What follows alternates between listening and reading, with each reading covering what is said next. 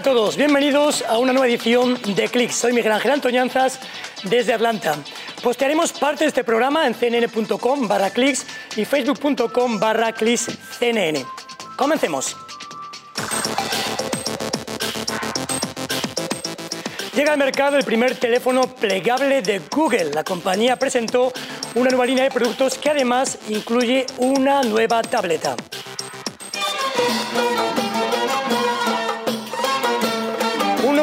Forma de serpiente podría revolucionar las investigaciones espaciales. Five, four, three, two, Y la NASA lanza con éxito dos nanosatélites para una gran misión, la de observar los ciclones tropicales.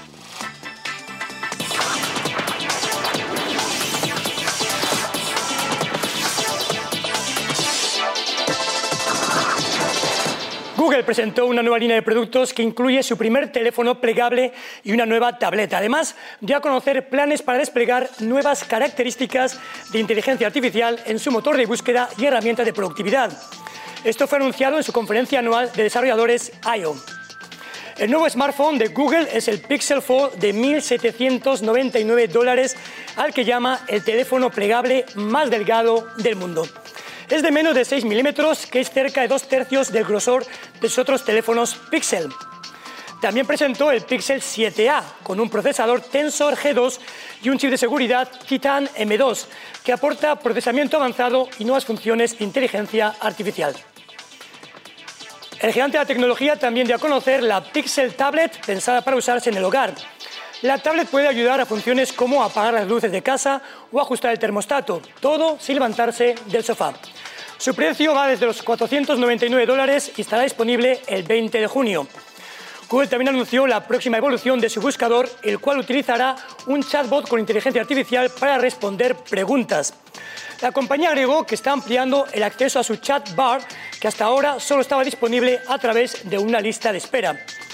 Y por último, anunció PAL 2, su último gran modelo de lenguaje para competir con el GPT-4 de OpenAI, creador de ChatGPT.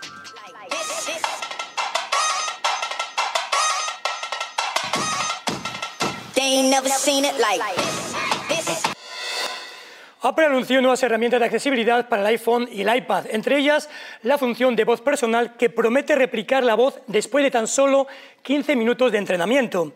Los usuarios podrán leer indicaciones de texto para grabar audio y hacer que la tecnología aprenda su voz. Una función relacionada llamada Live Speech utilizará después la voz sintetizada para leer en voz alta el texto escrito por el usuario durante las llamadas telefónicas, las conversaciones de FaceTime y las conversaciones en persona. También se podrán guardar frases comúnmente utilizadas para usar durante sus conversaciones. Las herramientas serán lanzadas este año. Con ellas, Apple busca que sus dispositivos sean más inclusivos para personas con discapacidades cognitivas, visuales, auditivas y de movilidad. Apple también está actualizando su aplicación Magnifier para personas con discapacidad visual. Ahora incluirá un modo de detección para ayudar a las personas a interactuar mejor con los objetos físicos.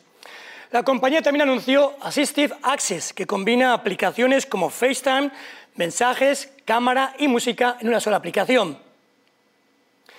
Algunos ladrones de iPhone se están aprovechando una configuración de seguridad llamada clave de recuperación para bloquear el acceso a fotos y hasta aplicaciones de banco. En Clicks te damos tres consejos para que no seas víctima.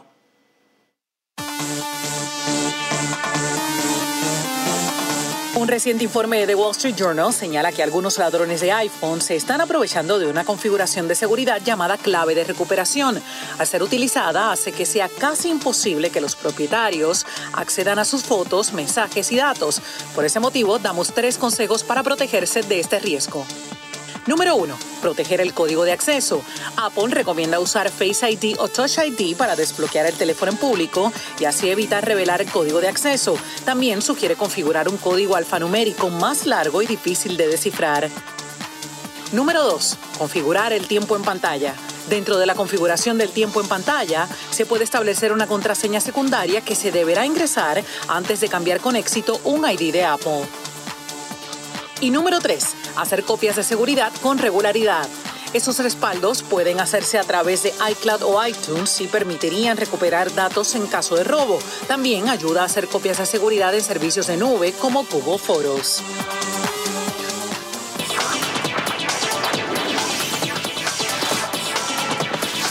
¿Cómo funciona el algoritmo que viraliza a Shakira en TikTok?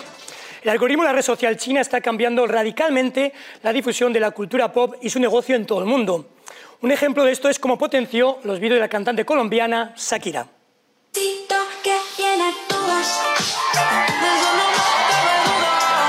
Este vídeo de un baile de Shakira publicado el 17 de mayo de 2022 en TikTok tuvo más de 100 millones de reproducciones en una cuenta. La artista colombiana que tiene más de 36 millones de seguidores. Un vídeo corto, siempre, donde ni siquiera canta, sin apenas producción y con una audiencia gigantesca. ¿Cómo es posible? Gracias al algoritmo de TikTok. Un algoritmo que está cambiando cómo consumimos la cultura popular en todo el mundo.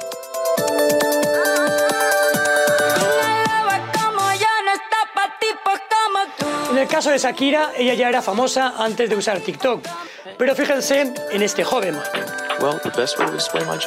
Se llama Reese Feldman, tiene 23 años y es un asistente de producción de cine y televisión en Nueva York. Sus primeras publicaciones en TikTok se le ve dando consejos de producción o simplemente simulando cantar en su día cotidiano.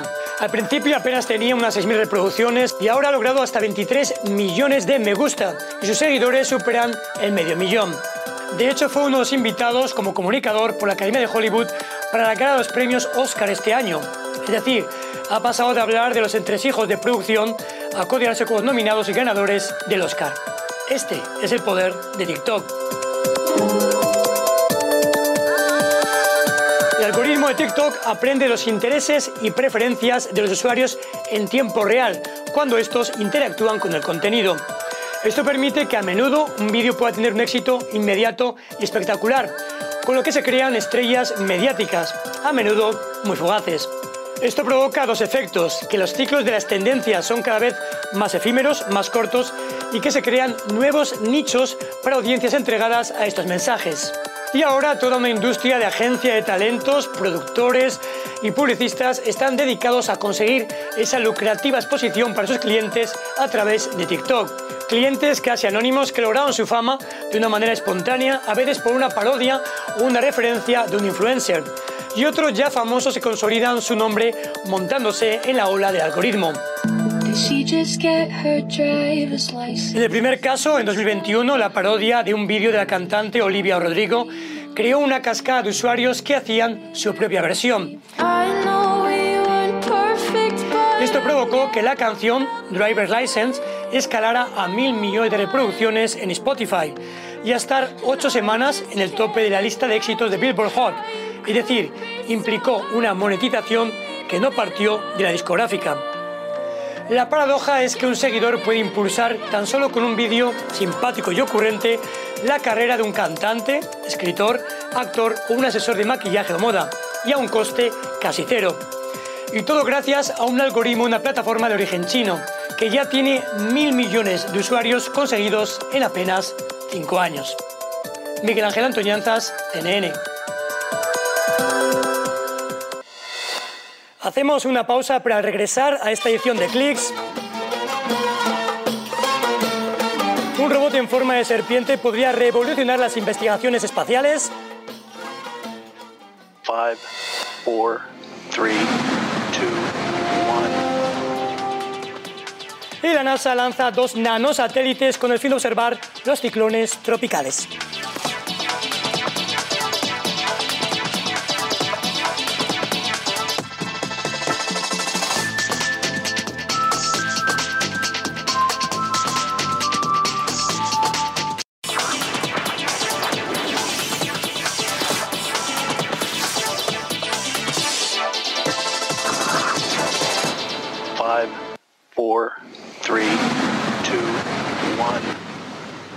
Dos satélites CubeSat de la NASA fueron lanzados con éxito desde Nueva Zelanda.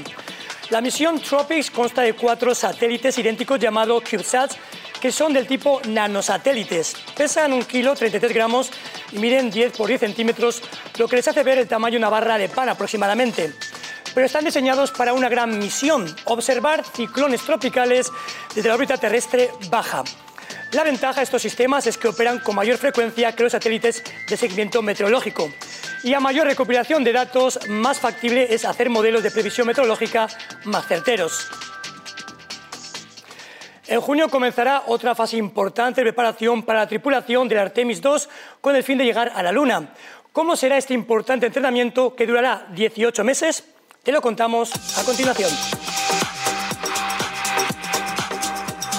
La tripulación de Artemis 2 comenzó la cuenta regresiva para comenzar el entrenamiento que los llevará a la Luna y que iniciará en junio. El entrenamiento es para los astronautas de la NASA Reed Wiseman, Victor Glover, Christina Hammock Koch y el astronauta de la Agencia Espacial Canadiense Jeremy Hansen. Estos completarán su entrenamiento a lo largo de unos 18 meses antes de su misión de 10 días. La NASA señala que en esta preparación recibirán lecciones detalladas sobre la nave espacial Orión y los sistemas de cohetes Space Launch System.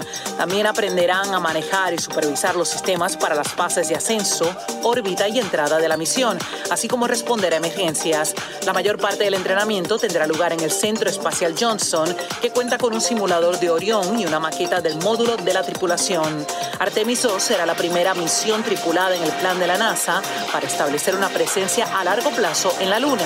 Todo, por supuesto, enfocado en la ciencia y la exploración. ¿Y cómo es el trabajo para preparar el lanzamiento de una nave espacial? La NASA publicó una serie de vídeos para mostrar el esfuerzo que se realiza para lanzar en octubre de 2024 la nave Europa Clipper, que saldrá con destino a la luna helada de Júpiter llamada Europa. La nave espacial Europa Clipper se está preparando para su lanzamiento en octubre de 2024. Su destino será Europa, la luna helada de Júpiter. Para dar a conocer el trabajo que se desempeña detrás de la nave, la NASA dio a conocer una serie de videos titulada Spacecraft Makers Europa Clipper. Según el sitio de la agencia espacial, se enfoca en el equipo dirigido por el Laboratorio de Propulsión a Chorro. Las escenas llevan al público entre bastidores para conocer mejor cómo se desarrollan las misiones espaciales y muestran solo una mínima parte de las miles de horas de trabajo que se dedicarán a ensamblar y probar la nave para garantizar su resistencia. Recordemos que la Europa Clipper deberá sobrevivir a un viaje de seis años y de 2.600 millones de kilómetros para llegar a Júpiter en 2030. El objetivo de la nave es responder preguntas sobre el océano que los científicos creen firmemente que se encuentra bajo la corteza helada de Europa. Robot en forma de serpiente podría revolucionar las investigaciones espaciales. Mira cómo la NASA lo pone a prueba. La NASA está probando este robot en forma de serpiente. Se trata de ILS 1.0, que describe como un robot autónomo y altamente adaptable, cuya misión es mapear, atravesar terrenos extremos y explorar destinos que antes eran inaccesibles. El equipo del Laboratorio de Propulsión a Chorro de la NASA, a cargo del proyecto, indicó que ha realizado varias pruebas en superficies de arena, nieve y hielo. La intención es que algún día sea capaz de explorar en una amplia variedad de terrenos como glaciares, cráteres y tubos de lava subterránea en la Tierra, la Luna y otros lugares. Pero la inspiración original del robot, de acuerdo con el laboratorio, es buscar posibles signos de vida en el océano que se esconde debajo de la corteza helada de la luna de Saturno en Célado, al descender por estrechos respiraderos en la superficie que arrojan géiseres al espacio.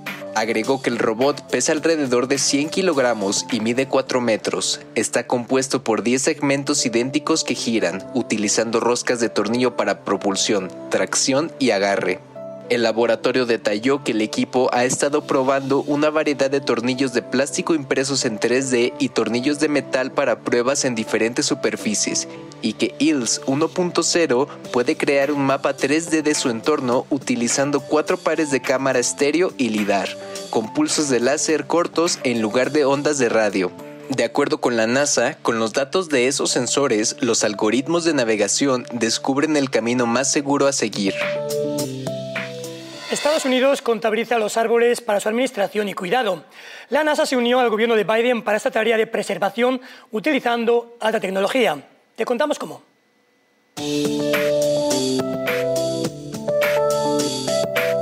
Estados Unidos está contabilizando sus árboles para su administración y cuidado. En el Día de la Tierra de 2022, el gobierno de Joe Biden pidió al Departamento de Agricultura y a la Oficina de Administración de Tierras definir y cartografiar los bosques en tierras federales. A esta solicitud se unió la NASA, según el sitio en línea de la Agencia Espacial. El proceso ha permitido contabilizar los árboles más viejos del país, como arces azucareros centenarios en Wisconsin, cedros de 500 años en Oklahoma y robles de 15 metros de ancho en Georgia. A un año de ser solicitado, el trabajo dio como resultado el primer inventario nacional de bosques maduros y antiguos. Para lograr ese objetivo, la NASA se apoyó en el instrumento JEDI, que significa Investigación de la Dinámica de los Ecosistemas Globales. Desde la Estación Espacial Internacional, el láser líder del JEDI es capaz de observar casi todos los bosques templados y tropicales de la Tierra a través de las copas de los árboles.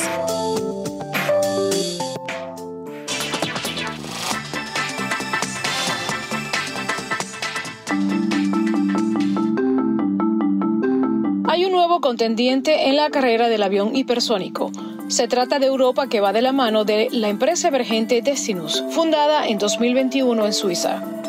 La compañía promete tiempos de viaje como ir de Frankfurt a Sydney en 4 horas y 15 minutos o de Memphis a Dubai en 3 horas y 30 minutos. Su concepto consiste en un vuelo propulsado por hidrógeno a 5 veces la velocidad del sonido. Esto reduciría la duración del vuelo a menos de una cuarta parte de los viajes aéreos comerciales actuales. Destinus fabricó dos prototipos que ya realizaron con éxito vuelos de prueba y están a punto de empezar a ensayar el vuelo propulsado por hidrógeno. Su tercer prototipo, Destinus 3, realizará su vuelo inaugural a finales de año y se espera que alcance el vuelo supersónico propulsado por hidrógeno en 2024. La empresa también espera que en la década de 2030 sea capaz de lanzar un avión supersónico para unos 25 pasajeros y que en la década de 2040 su versión a escala completa tenga varias clases, incluida la económica.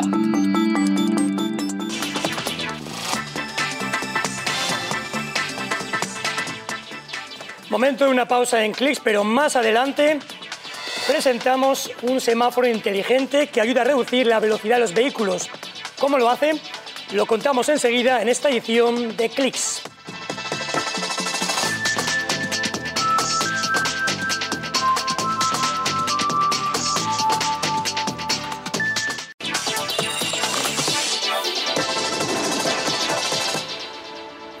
Aunque parece un semáforo típico, no lo es. EAR detecta en tiempo real la velocidad del vehículo para determinar si se merece o no una luz verde. Veamos cómo funciona. Este no es un típico semáforo. Se trata de Aero, una herramienta nueva de última generación diseñada para reducir la velocidad de los automovilistas. ¿Cómo lo hace? El semáforo inteligente supervisa el límite de velocidad establecido. Mientras no hay autos delante suyo, el semáforo permanece en rojo y solo cambia verde cuando detecta que los vehículos se acercan a la velocidad permitida.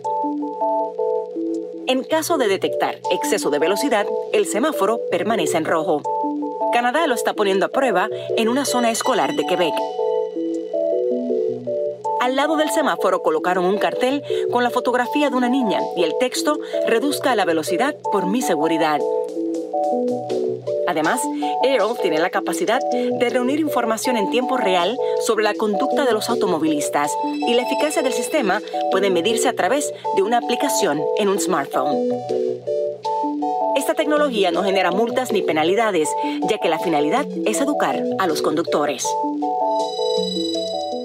Se nos acabó el tiempo por hoy. Estamos en facebook.com barra Soy Miguel Ángel Antoñanzas. Nos vemos en la próxima.